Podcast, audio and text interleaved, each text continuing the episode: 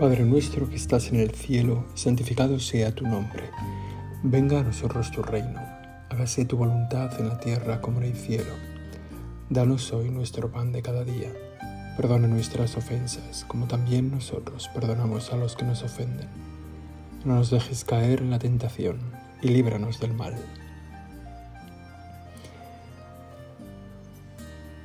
Estamos en tu presencia, Señor con todo el trabajo de nuestra vida, con todos nuestros cansancios, las preocupaciones, las intenciones que queremos ponerte encima del altar, todas las cosas que llevamos en el corazón y las que muchas personas nos han pedido que recemos. Entre ellas el Papa que siempre dice, ¿no?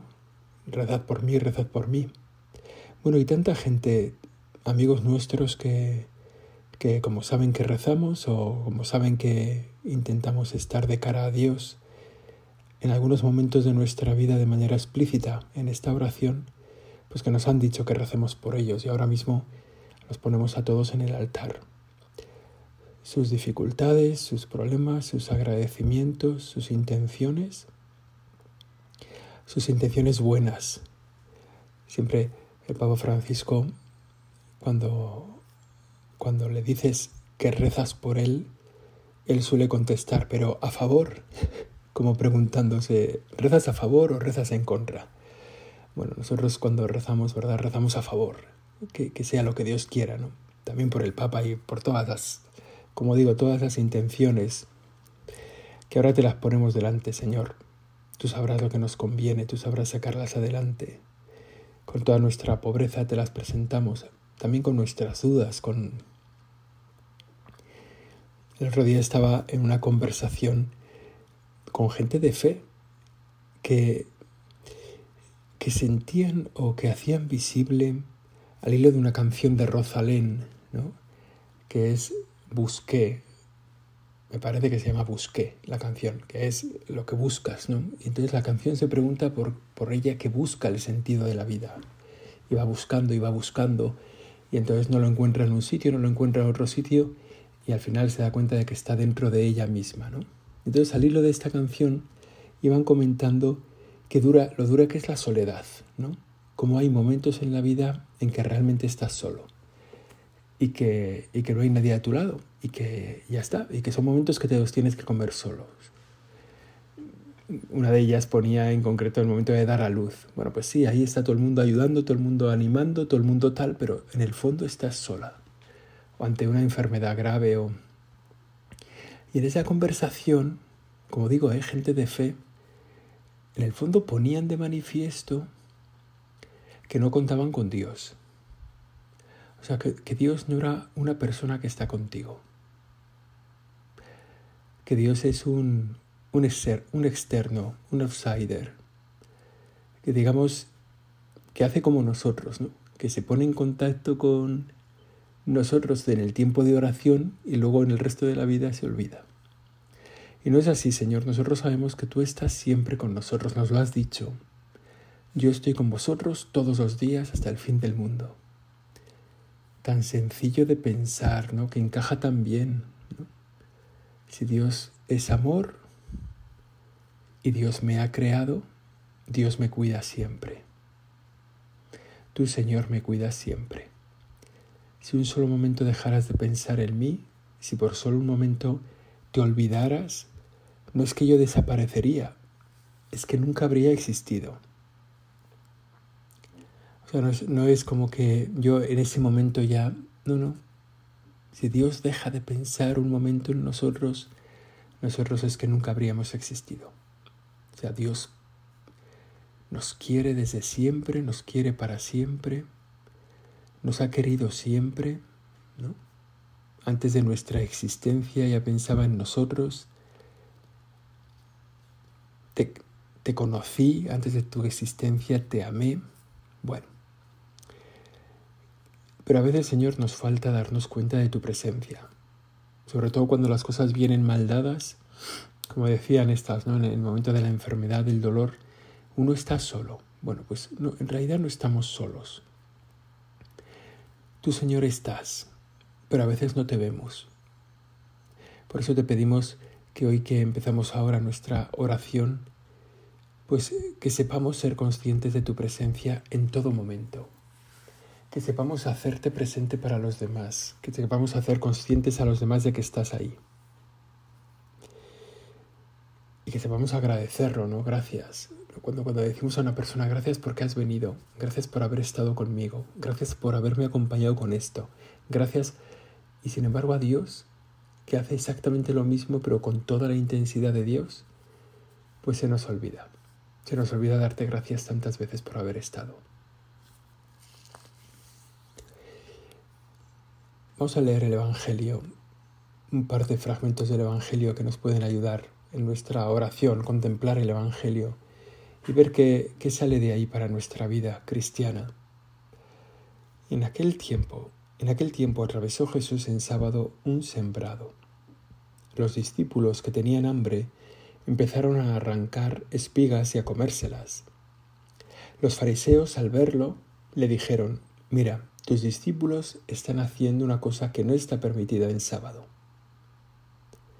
Es el comienzo del capítulo 12 de San Mateo. La cuestión del sábado. Era en sábado y estaban haciendo dos cosas que estaban prohibidas, segar y trillar, ¿no? recoger el grano y separar la espiga y el, lo que se pierde de, de, lo que es propiamente el grano. ¿no? Estaban haciendo esas dos cosas prohibidas, segar y trillar.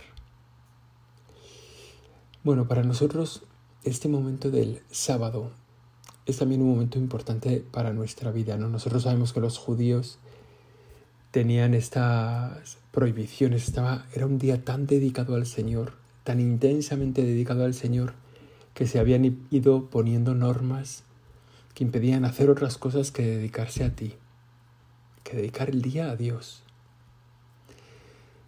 Y hasta el punto un poco absurdo, ¿no? Hasta a veces un poco un punto absurdo. Pero en ese contexto de sábado, a los discípulos les pasa algo natural. Los discípulos tienen hambre. Los discípulos tenían hambre. Y empezaron pues a buscar la comida y a comer. La respuesta del Señor es contundente porque les da una artillería fortísima a los que están, a los fariseos, ¿no? Les, les sacuden por todas partes. El Señor dice, ¿no habéis leído lo que hizo David cuando él y sus hombres sintieron hambre? Entró en la casa de Dios y comieron los panes de la proposición. Los panes de la proposición eran unos panes que se dejaban en el altar recordando las doce tribus de Israel. ¿no? Se ofrecían y cuando pasaba el tiempo de esa ofrenda, pues eran para los sacerdotes. ¿no? Pero esos panes de la proposición no se podían tocar solo los sacerdotes. Entró en la casa de Dios y comieron, y comieron de los panes de la proposición. Y añade, ¿no? ¿Y no habéis leído que los sacerdotes pueden violar el sábado en el templo sin incurrir en culpa? Pues aquí os digo que hay uno que es más que el templo. Y otro argumento, ¿no? Si comprendierais lo que significa quiero misericordia y no sacrificio, no condenaríais. Porque el Hijo del Hombre es Señor del sábado. En el fondo les da cuatro argumentos en estas frases que hemos escuchado, cuatro argumentos que justifican lo que, hizo, lo que hicieron los apóstoles. Primero, David lo hizo. El rey David, el referente del pueblo de Israel, cuando sintió hambre, cuando sintió necesidad, cuando estaba con sus hombres en la batalla, se acercó al templo y cogió lo que allí había. Y eso está bien. Luego además los sacerdotes lo pueden hacer.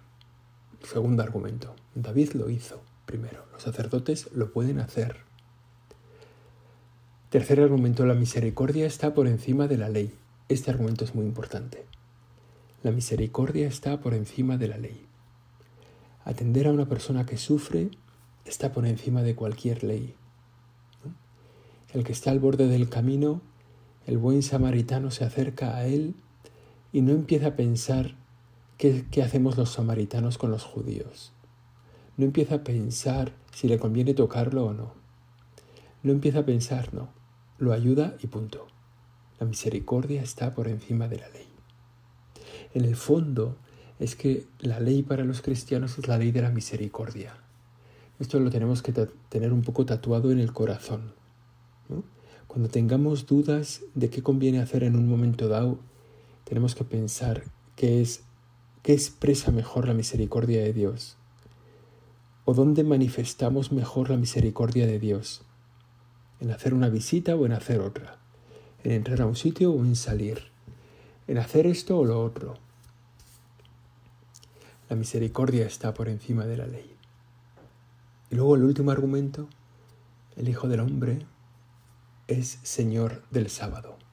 Les viene a decir, mirad, están conmigo, los discípulos están conmigo, yo soy el Señor, yo pongo la norma, el amor a mí está por encima de todas las normas puntuales, ¿no? No, no, no podemos como el Hijo del Hombre, Señor del sábado. El ser sábado no impide hacer el bien, no impide el comer. Lo que decíamos antes también con las obras de misericordia. La misericordia está por encima de la ley. El ejemplo que les pone, ¿no? Si, se cae un burro, tú no, lo, no le ayudarías. Si se pierde una cabra en sábado, tú no irías a por ella. Porque es sábado. Pues, pues claro que sí, ¿no? O sea, la misericordia está por encima y además el Señor está por encima de todo. Porque como dice el Papa Francisco, el nombre de Dios es misericordia. Es verdad al mismo tiempo, y vale la pena que nos paremos en esto, también esta idea de lo que significa el sábado, lo que significaba el sábado para los judíos. Era el día que el Señor descansó. El creador de todo, al séptimo día descansó. En el sábado el Señor descansó. Y el descanso, descanso de la creación. Y el descanso es para los hijos de Dios fundamental. Vale la pena que miremos, nosotros ya sabemos que para nosotros el día primero de la semana es el domingo, ¿no? Y vale la pena cómo tratamos nosotros el domingo. ¿Cómo tratamos nosotros el domingo, el día del Señor? Si podemos decir al acabar un domingo que ha sido un día del Señor. Ese mandamiento de cómo santificamos las fiestas. Un día dedicado al Señor, dedicado a la familia, al descanso, dedicado a la contemplación de las maravillas del Señor, que también nos permite como poner en orden nuestra vida. Dios es lo primero, después muy pronto, después la familia, después los demás, también nosotros mismos y nuestro descanso. La verdad que, podemos muy fácilmente descansar en el Señor. ¿no? O sea, dedicar un tiempo a la oración, como estamos haciendo ahora, descansa nuestra alma. Los problemas de la vida seguramente, se nos están metiendo ¿eh? también. O sea, seguro que, mientras estamos en esta meditación nos están viniendo a la cabeza las cosas que tenemos que hacer, las personas que están esperando a que les llame. A lo mejor estamos mirando ya el reloj para ver esto cuando se acaba. Bueno, pues, pues es verdad, ¿no? Eh, pero el, descansar en el Señor es como el primer descanso, el más importante. Señor, aquí estoy contigo. Y un día especial para esto es el, domingo, ¿no? Nosotros lo vivimos así. Y también estar con la familia es motivo de descanso. O sea, estar con la familia destensados, ¿no? No, no con la familia en plan, hay que levantarse, hay que desayunar, hay que hacerse la cama, hay que la ducha, rápido, los libros, el coche, el colegio las tareas, las tareas, has estudiado, has estudiado, no sé qué, la cena, rápido, la ducha, otra la cama. Hombre, vale, vale, ¿no? Descansar, ¿no? O sea, ese día de descanso con la familia donde hay pocas normas, donde en general se puede dormir un poco más, donde se puede uno levantar tarde, donde uno se puede ir a pasear, o. Vivir el domingo como un día del encuentro con Dios y encuentro con la familia, encuentro con los amigos, contemplar las maravillas del Señor. Hacer que la familia disfrute de nosotros, para eso es el fin de semana. Eso nos hace humanos, nos hace personas. Somos seres en relación con otros seres, ¿no? Salir del individualismo. La diferencia que hay entre el individuo y la persona. El individuo es como el siempre solo. La persona es el ser en relación. Bueno, que la familia disfrute de nosotros. Que la gente pueda decir, jo, qué bien se está con este hijo mío. Qué bien, qué majo, qué divertido, qué cosas tan graciosas cuenta, qué simpático, qué sentido del humor. O qué bien se está con este padre o con esta madre o con este... Bueno, pues eso, ¿no? También es verdad que el domingo tiene sentido de descansar para durar más, para servir más tiempo. ¿no? Hay una anécdota que cuentan que se encontró eh, un cazador con San Juan y San Juan estaba con un pajarillo, acariciando un pajarillo y lo tenía así en la mano y estaba entretenido sin hacer nada. ¿no? Y el cazador se le quedó mirando y diciendo, bueno, ¿cómo pierdes el tiempo? O sea, ¿cómo que estás ahí sin hacer nada? ¿no? Y San Juan se le vuelve y le dice, ¿tú qué llevas ahí en el brazo? ¿Llevas un arco? Sí. ¿Por qué no estás? Y estás cazando, sí. ¿Y por qué no estás con el arco preparado, la flecha puesta, la, la cuerda tensa para disparar? Entonces el cazador le dice, no, porque no, no, no se puede hacer eso. O sea, no puedes ir todo el rato con la cuerda tensa, porque eso, eso mismo haría que perdiera tensión y haría que se quedara floja y entonces perdería su fuerza y entonces el arco dejaría de servir. Si está todo el día en tensión, al final perdería su valor. Y San Juan le contesta, pues lo mismo pasa conmigo. Si estuviera todo el día haciendo algo, estuviera todo el día pensando, estuviera todo el día trabajando, estuviera todo el día en tensión, pues, pues perdería vigor, perdería fuerza, ¿no? Acabaría no sirviendo para lo que sirvo. Hay que descansar, hay que descansar para durar más. Hay que durar más para servir más tiempo. De hecho, el descanso del domingo no es un fin. O sea, no es el domingo es para descansar, no. El descanso es un medio. O sea, es un medio. Es un medio para hacer otras cosas. En, realidad, el descanso del domingo es un medio para dar gloria a Dios, para la alegría de los nuestros. Esos son los fines del domingo, el del domingo del fin de semana, ¿no? O sea, cuando, cuando la iglesia nos pide santificar las fiestas, no, no, no podemos decir que es una cosa pequeña. Está al mismo nivel de amar a Dios, al mismo nivel de no matar, al mismo nivel de no robar.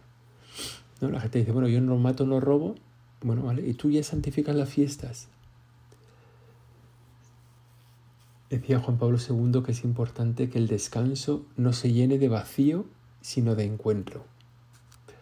Y hoy en día, con todo este tema de, de las redes sociales, de los videojuegos, de los juegos online, de no sé qué, es muy fácil que el descanso se llene de vacío. Nos pasa un poco a todos, ¿eh? Nos pasa un poco a todos que incluso durante la bueno, durante los días de trabajo, no me refiero solo al fin de semana, ¿no? Al descanso, sino los días de trabajo, nuestra forma de descansar es, bueno, voy a parar un poco, ¿no? Llevo muchas horas, voy a parar un poco. Entonces me pongo a ver Twitter, una frase, una frase, otra frase, otra frase, una broma, una cosa seria, un pequeño vídeo, otro tal, otro tal, cinco minutos, diez minutos, un cuarto de hora, veinte, treinta, una hora, hora y pico, y ahí va el descanso lo he llenado de vacío. O sea, he parado para descansar y ¿qué he hecho en el descanso? Nada. Nada, nada. He mandado WhatsApps, he recibido WhatsApps. Es importante que el descanso no se llene de vacío, sino de encuentro. Oye, voy a parar para echar un café con no sé quién. Voy a descansar dando un paseo con fulanito. Voy a parar un rato y voy a hacer una llamada que tengo pendiente a mi madre o a mi hermano. Voy a, bueno, que el descanso sea un lugar de encuentro. Da la impresión, volviendo a la escena del Evangelio, que en realidad los fariseos le tenían ganas al Señor. Da la impresión de que estaban esperando, mirando a los discípulos y van a por el maestro, ¿no? Como diciendo, oye, tú eres el maestro, tú tienes que guardar la ley, tienes que hacer que estos discípulos tuyos guarden la ley. La ley que está diciendo que no podéis comer en sábado, que no podéis, no, perdón, que no podéis cegar ni trillar en sábado, que no podéis recoger. Qué tontería, ¿eh? ¿Cuántas veces nos pasa esto, los maestros de la ley metiéndonos el dedo en el ojo por una tontería, cuando, bueno, pues nos pasa.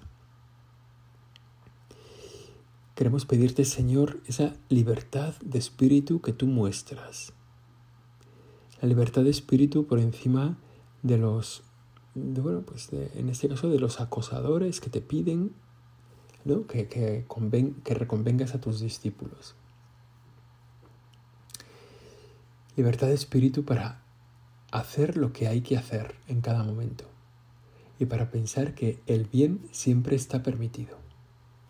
El bien siempre está permitido. Siempre es posible hacer el bien. Entonces, te pedimos, Señor, esa, esa mirada alta para ver las cosas del momento y para decir, bueno, pues sí, pues efectivamente la ley dice esto, pero ahora toca esto otro. ¿no? Tener esa finura de discernimiento ¿eh? para darnos cuenta, porque, porque en el fondo esto es un discernimiento. O sea, no, no se trata de negar la ley y que cada uno haga lo que quiera, no, no.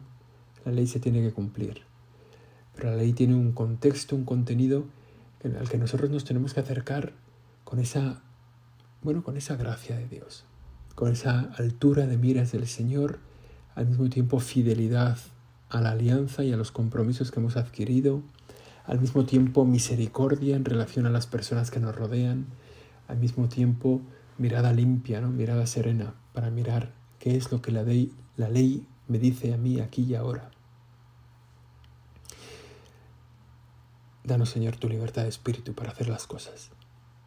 Bueno, era sábado, ese día era un sábado, ya lo hemos dicho.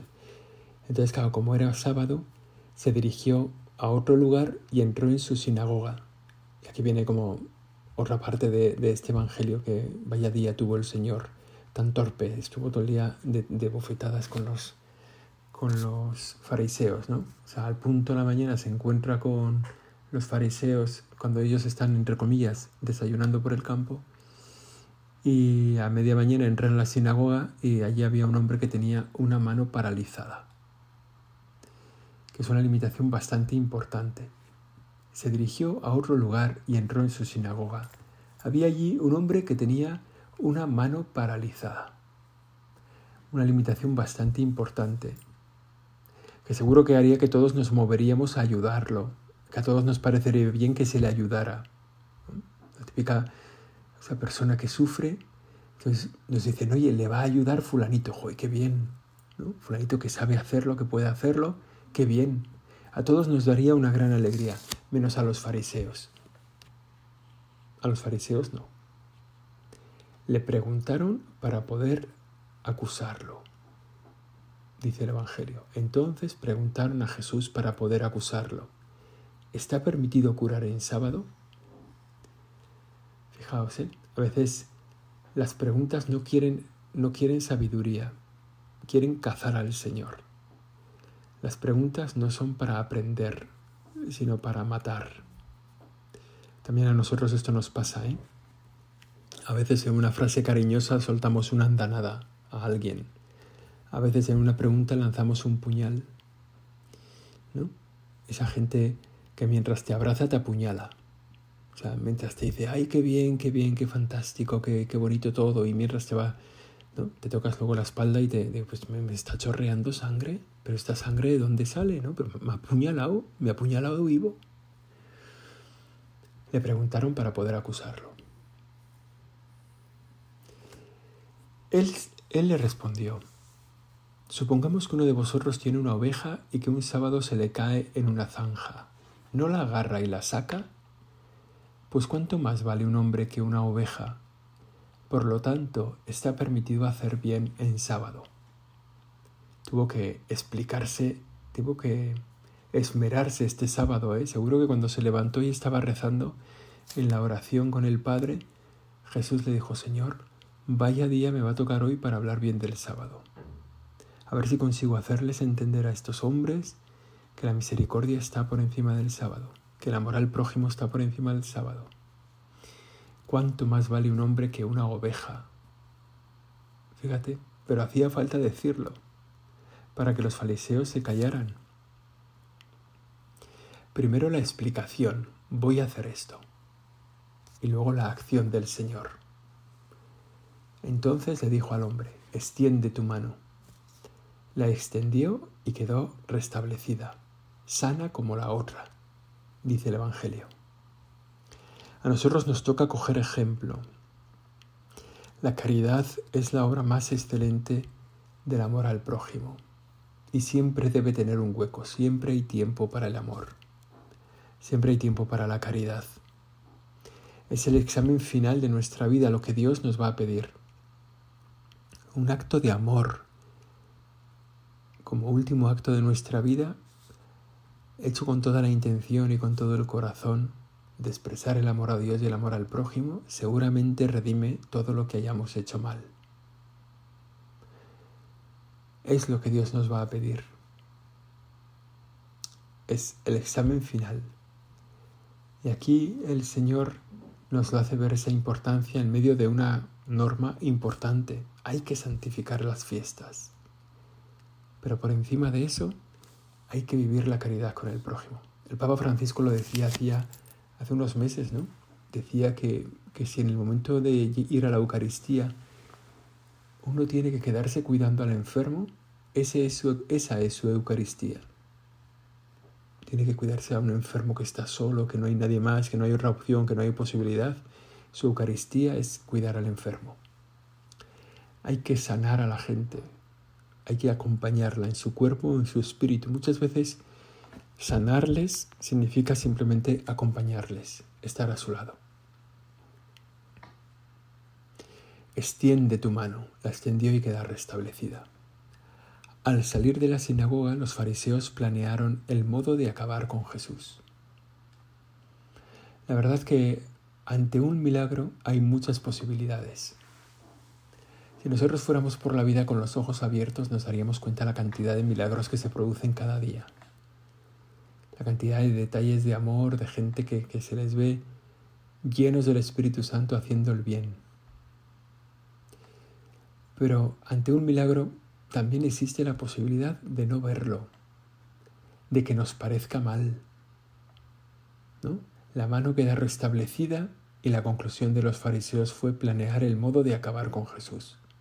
Qué duro, qué duro ese corazón, qué cabeza hueca. Nos puede pasar también a nosotros, ¿eh? Nos pasa a veces que los prejuicios suelen ser más fuertes que las obras. Que cuando vemos a una persona hacer el bien, si lo tenemos un poco enfilado, enseguida decimos, va, ¿qué buscará? Va, algo tendrá en su cabeza. Va, eso seguro que lo ha hecho para quedar bien eso es que tiene alguna intención oculta. Nos pasa esto a nosotros lo que les pasó a los fariseos con el Señor, que en una obra buena no vieron la bondad, les pudieron los prejuicios. Los prejuicios se resuelven con gota fina sobre roca. Al final el agua pasa. O sea, ¿qué hay que hacer cuando nosotros vemos que bueno, que nos tienen enfilados por algo, ¿no? Pues tenemos que hacer el bien siempre, una gota fina, poco a poco, una gota, otra gota, otra gota, otra gota, y al final la roca, ¡pum!, se, se parte. Una gota es capaz de acabar con todo. Al final el agua pasa. A nosotros cuando nos tienen enfilados, cuando nos tienen mirados, remirados, no podemos cansarnos de hacer el bien. Hacer el bien siempre, hacer el bien a todo el mundo. Y cuando nosotros cogemos prejuicios de los demás, como estos fariseos, hacer el esfuerzo de encontrar el bien que hace todo el mundo. Eso, eso es muy, muy útil. O sea, pensar la lista de los que me caen mal, todo lo hacen mal. ¿no? Es algo... Entonces, decir, bueno, este todo lo hace mal, pero esto no, eso lo hace bien.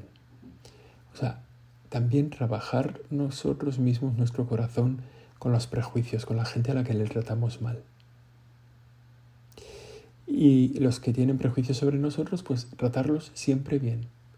Para eso hace falta dos cosas. Para tratar a alguien siempre bien, aunque nos acuchille todo el rato, hace falta mucha bondad y mucha perseverancia. Hay que esforzarse en hacer el bien. Como decíamos, el bien siempre está permitido. En relación a dos bienes, gana el que se refiere a Dios pero el discernimiento es muchas veces necesario. A veces vemos, llegamos discerniendo las cosas ¿eh? a soluciones distintas. ¿Qué conviene hacer esto o esto? Son dos cosas buenas.